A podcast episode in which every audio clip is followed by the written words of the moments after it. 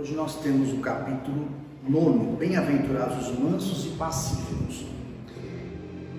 A gente sempre fala isso porque é uma coisa que a gente repete, porque na realidade o Evangelho segundo o Espiritismo é uma obra extremamente atual, né? extremamente clara, extremamente objetiva. Alguns capítulos nos remetem a uma reflexão um pouco mais profunda, outros são extremamente objetivos, o entendimento é muito simples. De modo geral, a obra é toda muito simples na sua complexidade. Mas esse capítulo em específico, como outros também, mas esse aqui, ele é extremamente claro como uma, um norteador para os comportamentos nossos no dia a dia. E extremamente atual. E tem textos aqui que eu vou chamar a atenção de alguns deles, muito interessantes. Então, primeiro vamos ver o texto do Evangelho, né? Bem-aventurados os mansos, porque eles possuirão a terra. Está em Mateus. E bem-aventurados os pacíficos, porque serão chamados filhos de Deus. Interessante isso, porque a gente para para pensar, né? então, bem-aventurado é aquele que vai estar em paz consigo mesmo e com as pessoas à sua volta, né? Que seria um bem-aventurado. O manso, pacífico, por quê? Vão herdar a terra, porque serão chamados filhos Deus. Filhos de Deus porque vão estar, vão estar tendo mais condições de sentir a presença do Pai e da espiritualidade maior porque estarão em paz, e mansos e tranquilos e pacíficos. E possuirão a terra, porque possuirão a terra no futuro, no futuro e no presente, porque desde já a pessoa mais tranquila, mais pacífica, ela está de bem com a vida, então sofre-se menos perante as dificuldades. Isso é uma dica super interessante para a gente pensar no nosso dia a dia. E na sequência aqui, é bom frisar isso, essa coisa possuir a terra. Ah, então possuir a terra no futuro. Sim, possuiremos a terra, os mansos e pacíficos vão possuir a terra, se formos mansos, porque estaremos em paz, estaremos aqui, né? Conforme o planeta for evoluindo, nós vamos estar acompanhando de evolução. Mas também vamos possuir hoje, porque nós vamos estar em paz hoje e vamos conviver com os outros e conosco mesmos em paz hoje. E aí ele começa a falar uma série de coisas, são uma série de mensagens de vários espíritos muito interessantes. Então tem uma primeira mensagem, a afabilidade e a doçura, de Lázaro. E a partir dessas análises aqui, desses comentários, a gente começa a pensar, né? Quando a gente tem algum problema, a gente está bravo com alguém, está com uma diferença grande, o que, que o bom senso que esse capítulo nos traz nos ensina? Para a gente não discutir enquanto a gente está com raiva, quando a gente está bravo. Esperar se acalmar, ele, quando o filho faz alguma arte, não adianta o pai ou a mãe dar bronca enquanto está bravo. Espera passar, depois volta a conversar. Isso com todas as pessoas, com as crianças, com os adultos, com os mais velhos. Porque quando a gente está com raiva, a raiva não é uma boa conselheira. E a gente às vezes fala aquilo que a gente não quer. E a gente fala mais do que deveria para aquele momento. Interessante a calma, conta até 10, né? espera um pouquinho, respira fundo e depois volta-se ao assunto para conversar. Porque tem horas que nós temos que discutir questões importantes, óbvio. Então, que o seu falar seja sim, sim, não, não, né? Não é que a gente vai contemporizar com coisa errada, mas não adianta a gente brigar, não adianta a gente dar bronca quando está com raiva, porque aí a bronca vai com um peso muito negativo, a gente fica mal e a pessoa que recebe aquilo não vai poder avaliar. Por exemplo, uma pessoa que está muito nervosa, você tem que acalmar, não adianta querer ficar discutindo com a pessoa naquela hora. Porque ela não está racionalizando, não está raciocinando, não está pensando. E isso serve para nós também. A gente, quando está muito irado, não adianta alguém vir querer falar muita coisa que a gente não vai nem perceber. Né? É importante que nos acalme. Para isso a gente pode tentar acalmar mesmo. E se não fazer nada, faz uma prece, mantenha um padrão vibratório elevado no ambiente para que as coisas fiquem mais tranquilas e se resolvam com mais equilíbrio no futuro próximo. Aí tem uma mensagem muito legal que é sobre paciência, um espírito amigo. E a paciência é aquela coisa típica que a gente costuma dizer, essa frase é comum, ah, aconteceu não sei o que, eu perdi a paciência. A gente não perde a paciência. Porque quem tem paciência não perde. A gente não perde uma virtude adquirida, a gente simplesmente mostra que não tem paciência. Ah, eu perdi a. Não, não perdi, eu nunca tive. A gente está exercitando a paciência. Então, às vezes a gente tem mais, às vezes a gente tem menos, mas vamos ser sinceros conosco mesmo que a gente não tem essa virtude ainda muito forte. Se a gente tem, que bom, mas se não, vamos batalhar devagarinho. Né? E, e não ficar bom da culpa nos outros. Né? Aí eu perdi, a, aquela pessoa me tirou a paciência. Ninguém tira a nossa paciência. Nós é que mostramos que não a temos. É bem assim. Depois tem uma mensagem muito legal sobre obediência e resignação. Que é muito engraçado, porque obediência é uma coisa que a gente tem pessoas até que se orgulham quando nós mesmos às vezes nos orgulhamos e dizer, eu não tenho que ficar obedecendo ninguém, eu não obedeço a ninguém, eu sou uma pessoa livre, né? Eu tenho minha autonomia de pensamento, sim, a liberdade é uma coisa muito boa, a autonomia de pensamento também. Mas obedecer, por que é tão difícil para a gente obedecer? Às vezes tem regras tão básicas, né? Você tem que manter um distanciamento X, obedece aquela regra. Por que, que vai brigar por causa daquilo? Ah, tem que usar isso, não tem que usar aquilo, tem que usar máximo. Tem a regra para usar, usa. Vamos obedecer as regras. Qual o problema de obedecer? Por que a gente se incomoda tanto em obedecer? Porque a gente é muito orgulhoso. Como não foi a gente que impôs a regra, porque se eu impus a regra, aí é fácil, todo mundo vai acatar. E quem não acatar é desobediente. Agora, quando outra pessoa impõe uma regra, vamos obedecer. A não ser que seja uma regra que exponha ao ridículo as pessoas, que ah, exacerbe algum pensamento negativo, que, que faça mal para as pessoas, né? que demonstre um preconceito. Aí eu sim, acho que a gente deve discutir, deve brigar e deve tentar reverter regras que são equivocadas. Mas muitas vezes nós desobedecemos regras elementares que são de consenso. Então, por que, né? É só para a gente repensar um pouquinho o nosso orgulho. Se a gente rever o nosso orgulho, nós vamos pensar que dava para obedecer aquilo, que não era problema. Porque a regra foi feita para ser cumprida. Porque se não tiverem regras, como é que as coisas funcionam? Né? Aí pode falar, ah, mas isso aí, quem, quem aceita tudo, você ficar baixando a cabeça. Não, é obedecer, simplesmente. A obediência é uma virtude.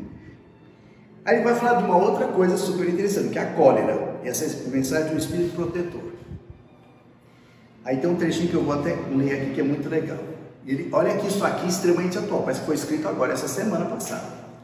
No seu frenesi, o homem colérico se volta contra tudo, a própria natureza bruta, aos objetos inanimados, que despedaça por não obedecerem. Ah, se nesses momentos ele pudesse ver-se sangue frio, teria horror de si mesmo ou se reconheceria ridículo. Que julgue por isso a impressão que deve causar nos outros. Ao menos pelo respeito a si mesmo, deveria esforçar-se, pois, para vencer essa tendência que o torna digno de piedade bem isso, né? Quando a gente está encolerizado, se a gente se olhar no espelho, nós vamos ficar assustados.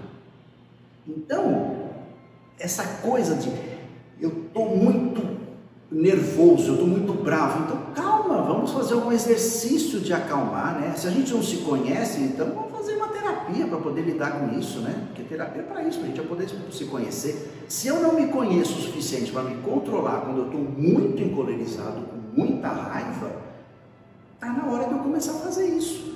E aí quando ele fala que é bem isso, né? Cena de novela, que a gente não vê só na novela, existe na vida real. A pessoa está nervosa, quebra tudo, arrebenta tudo. Aí vamos parar para pensar, o que, que adiantou você quebrar tudo? Muito pelo contrário, você vai sair da situação pior, porque além de toda a sua raiva, você vai ter que limpar um monte de coisa que você quebrou, vai ter que comprar coisa nova, vai gastar dinheiro e vai ficar com mais raiva ainda. Então, não tem lógica, não tem bom senso. A razão nos diz que não tem sentido a cólera. E se a gente está entrando nesse caminho, opa, vamos respirar fundo, fazer aquela história, conta até 10, volta para trás, porque não vai levar a lugar nenhum. A gente não vai resolver os problemas encolerizado, muito pelo contrário. E aí tem uma mensagem aqui para concluir uh, esse capítulo do Hahnemann. Hahnemann é aquele que é o pai da homeopatia, né? o pesquisador que criou a homeopatia. E ele vai falar sobre uma coisa muito legal que é sobre a questão do temperamento, que essa mensagem está relacionada com essa alta da cólera. Ele fala assim, olha que legal. Em vez de se considerar culpado, atribui a falta, a falta de paciência, né, a sua cólera, ao seu organismo, acusando assim a Deus pelos seus próprios defeitos.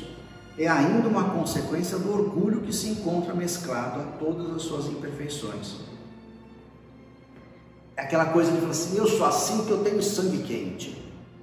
Eu sou descendente de não sei que povo aí, que cada vez as pessoas citam um, de acordo com o seu interesse. Eu sou descendente disso, daquilo, daquilo outro, e por isso eu sou assim. Não, isso não é verdade.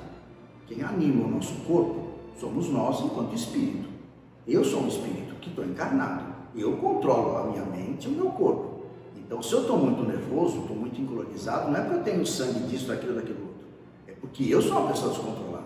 Então, o que vale a pena é que eu me controle, que eu tome cuidado. Eu não vou colocar a culpa, porque com isso eu estou pondo a culpa em Deus.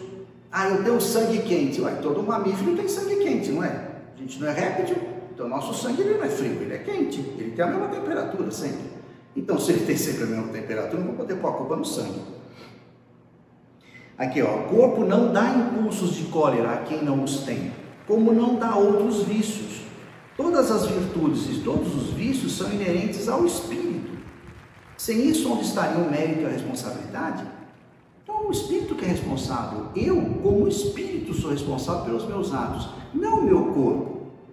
Né? Não, não, tem essa, essa, esse sentido. Existe alguma base, de repente, alguma questão hormonal que pode interferir? Sim, claro, isso pode acontecer, mas não é o determinante. O que determina os meus atos sou eu enquanto mente, enquanto espírito, que comanda esse corpo, independente dos meus hormônios estarem X, Y Z. Isso pode interferir, mas eu tenho que saber fazer o controle maior. E aí, para completar, esse capítulo, como a gente sempre fala, né? Vamos ler o capítulo inteiro, que é sempre muito legal. Esse capítulo remete a gente refletir um pouquinho sobre outra obra, que é o livro dos Espíritos. Porque aquelas leis morais, que é aquela parte do livro dos Espíritos que fala das leis morais, ou o livro terceiro, ele é como se amplificado, né, detalhado no Evangelho segundo o Espiritismo. Então, quando Kardec fez com a ajuda dos Espíritos o livro dos Espíritos, as leis morais elas são explicadas mais em detalhamento, né, mais de maneira prática, embora o livro dos Espíritos é extremamente prático e objetivo, elas são amplificadas aqui no Evangelho segundo o Espiritismo. Então, se a gente for olhar lei de sociedade, lei de justiça, amor e caridade e, lei, e a perfeição moral que vem na sequência, esses capítulos e muitos outros, mas esse em especial, se a gente for dar uma lidinha nisso, eles vão dar umas dicas interessantes também para eu poder entender melhor essa questão das relações com os outros, das relações de mim para comigo mesmo, né? Eu mesmo, né? E com relação aos outros. Com relação principalmente a essa coisa da cólera, porque a cólera, a braveza, que nos, nos tira a mansuetude e a paz, são efeitos que a gente sempre coloca no outro, são causas que a gente coloca no outro. Então a causa da minha cólera está no outro. Sim, até um certo medida eu posso entender assim, mas na realidade se a causa é quem me encolerizou foi porque aquilo mexeu comigo em alguma coisa que eu não sei lidar comigo. Por isso que é interessante, esse capítulo nos remete a uma reflexão muito grande sobre como que eu lido com os meus sentimentos. E aí no capítulo, no, no livro Caminho, Verdade e Vida, tem uma mensagem que quando eu estava preparando esse capítulo aqui, eu tinha lido essa mensagem esses dias eu achei muito interessante. Convém refletir. Ele tem alguns itens, não vou ler a mensagem inteira, não, só uns itenzinhos que o Emmanuel, nesse livro, cita, que fazem uma relação muito legal com esse capítulo aqui, dos bem-aventurados, os mansos e pacíficos. A mensagem é convém refletir. Mensagem 77 do caminho verdade e vida. Olha que interessante, sem observação é impossível executar a mais simples tarefa no ministério do bem Somente após ouvir com atenção pode o homem falar de um modo edificante na estrada evolutiva.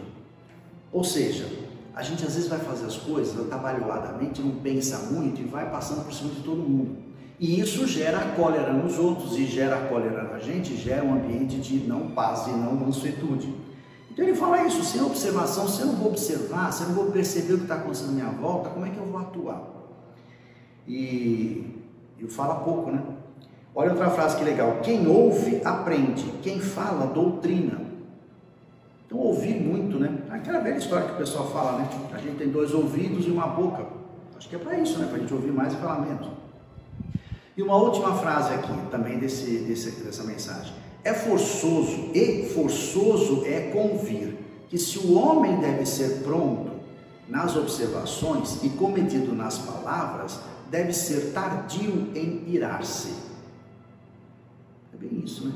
Então vamos nos demorar nas observações, vamos estar prontos a observar, a ler o pensamento, ler o ambiente que está à nossa volta, perceber o que está acontecendo à nossa volta, cometido nas palavras, na medida do possível, e ser tardio em irar-se. Porque se a gente, quando ele fala ser tardio em irar-se, é aquela coisa de contar até 10. Vamos esperar, vamos dar um tempo. Antes de eu brigar, deixa eu ter certeza que eu tenho um motivo para brigar. E aí você deixou passar tanto tempo que você já conclusão que não precisa brigar. Você pode conversar, você pode argumentar. E isso é muito mais razoável. Isso, e aí a gente fica pensando, mas isso, isso pressupõe que eu seja o espírito de luz, que eu seja, que seja que nem Jesus. Não, a gente deve tentar seguir o modelo do Cristo. Ele veio com caminho, verdade e vida, né? Esse, esse livro chama Caminho, Verdade e Vida. E a ideia é essa, seguir os exemplos do Cristo. Dá para a gente fazer tudo? Não, mas dá para a gente começar. Dá para a gente se policiar. Então, se ontem eu briguei, fiquei irado, e eu, à noite, quando eu fui fazer minha avaliação do dia, eu percebi que eu irei, fiquei muito bravo, hoje eu vou pensar um pouco mais. Se acontecer uma situação semelhante amanhã ou depois, eu vou me controlar um pouco mais. E nesse exercício diário, da gente se predispor a se rever, a se perceber, e olhar o outro como de fato um irmão que merece meu respeito e minha consideração, que somos todos filhos do mesmo Pai. Se eu fizer esse exercício, um dia eu vou, faço uma lição de casa melhor, tem dia que eu faço menos, tem dia que eu vou perceber mais, tem dia que eu percebo menos, mas se a gente puder ter essa preocupação diária, nós vamos, ao final de um tempo, olhando para trás, fazendo uma avaliação, nós vamos ver que a gente melhorou um pouquinho. E quanto mais a gente for melhorando, isso vai fazer bem para a gente e as pessoas que estão à nossa volta. E nesse momento que muitas vezes está muito convivendo com algumas pessoas ou não convivendo com outras pessoas, ah, em toda época, independente da gente estar isolado ou não, isso serve sempre. A gente se rever e se rever enquanto filho de Deus, que o outro que está à minha volta é irmão meu e tem os mesmos direitos que eu, porque direito é uma coisa que todo mundo tem igual. Não somos diferentes, graças a Deus somos diferentes. Todos somos diferentes, temos milhões de diferenças, mas os direitos são iguais. E todas as pessoas têm direito de ser bem tratadas, como a gente tem também. Então, se a gente for mais manso e mais pacífico, a gente vai tratar melhor os outros. E vamos criar na nossa volta um ambiente também das pessoas nos tratarem melhor. Então vamos depois ler com calma o capítulo, porque tem muito mais coisa, muito mais referência para a gente. É um capítulo pequeno, mas ele permite uma reflexão muito legal. Que Jesus abençoe.